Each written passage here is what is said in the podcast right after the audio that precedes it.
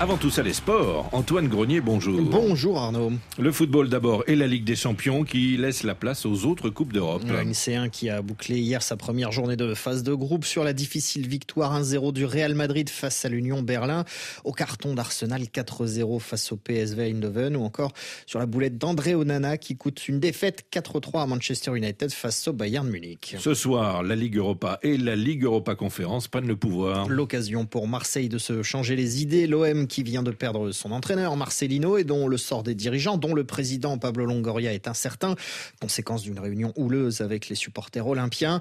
Un contexte lourd donc, mais avant d'affronter l'Ajax Amsterdam, l'avant-centre gabonais Pierre-Emerick Aubameyang veut faire passer un message d'unité. C'est une période maintenant vraiment test pour nous. Après, voilà, il y a cette situation, mais il faut, il faut faire avec. Hein. Comme j'ai dit, euh, euh, on est des footballeurs, donc nous, on doit faire notre boulot. Euh, et on se doit de faire des résultats. Et, ça passe par rester unis, rester ensemble, euh, même dans ces situations euh, un petit peu chaotiques, on va dire comme je dis, c'est de l'extra sportif. Moi, je suis focus sur le football. Pierre-Emerick Aubameyang qui débutera son match contre l'Ajax à 19h temps universel. Parmi les autres rencontres, Rennes accueille le Maccabi Haïfa et Toulouse va affronter les Belges de l'Union Saint-Gilloise. Coup d'envoi 16h45 TU. Chez les dames, premier tour éliminatoire allé de la Cannes, le Burkina Faso prend une option. Les joueuses burkinabées sont allées s'imposer 3-2 sur l'Iswatini, un succès précieux avant le match retour. Une deuxième manche qui ne posera aucun problème au Ghana, vainqueur du Rwanda 7-0, ni à l'Égypte, vainqueur du Soudan 4-0. L'Algérie, elle, est allée décrocher une victoire intéressante en Ouganda, 2 buts à 1.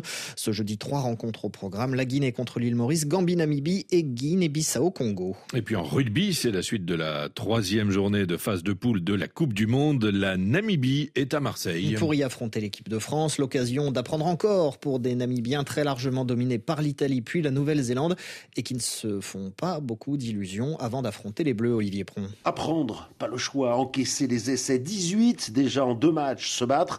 Ne rien lâcher, les Namibiens sont habitués. Septième Coupe du Monde de rang et entre deux, rien ou presque pendant quatre ans. Trop peu de matchs pour progresser, regrette le sélectionneur Alistair Coetzee. Une équipe comme la nôtre n'a pas le privilège de jouer le Championship ou ce genre de grande compétition chaque année. Donc j'espère que dans le futur, nous jouerons plus de matchs comme cela contre la Nouvelle-Zélande ou la France, parce que c'est ainsi que nous apprendrons les bases du jeu, son rythme, le combat. Pas simple de s'adapter à ça juste tous les quatre ans. Ce à quoi en revanche s'adaptent parfaitement les Namibiens, c'est au soutien populaire qu'ils reçoivent de chez eux, bien sûr, mais aussi ici, dans chaque stade. Le capitaine Johan Deisel. Uh, nous avons beaucoup de retours de Namibie. Tout le monde nous supporte là-bas. On peut le voir aussi sur les réseaux sociaux, même ici dans les stades. Le week-end dernier à Toulouse contre la Nouvelle-Zélande, tout le monde voulait que l'on marque un essai à la fin. C'est une super sensation. J'espère que nous aurons aussi quelques supporters ce jeudi.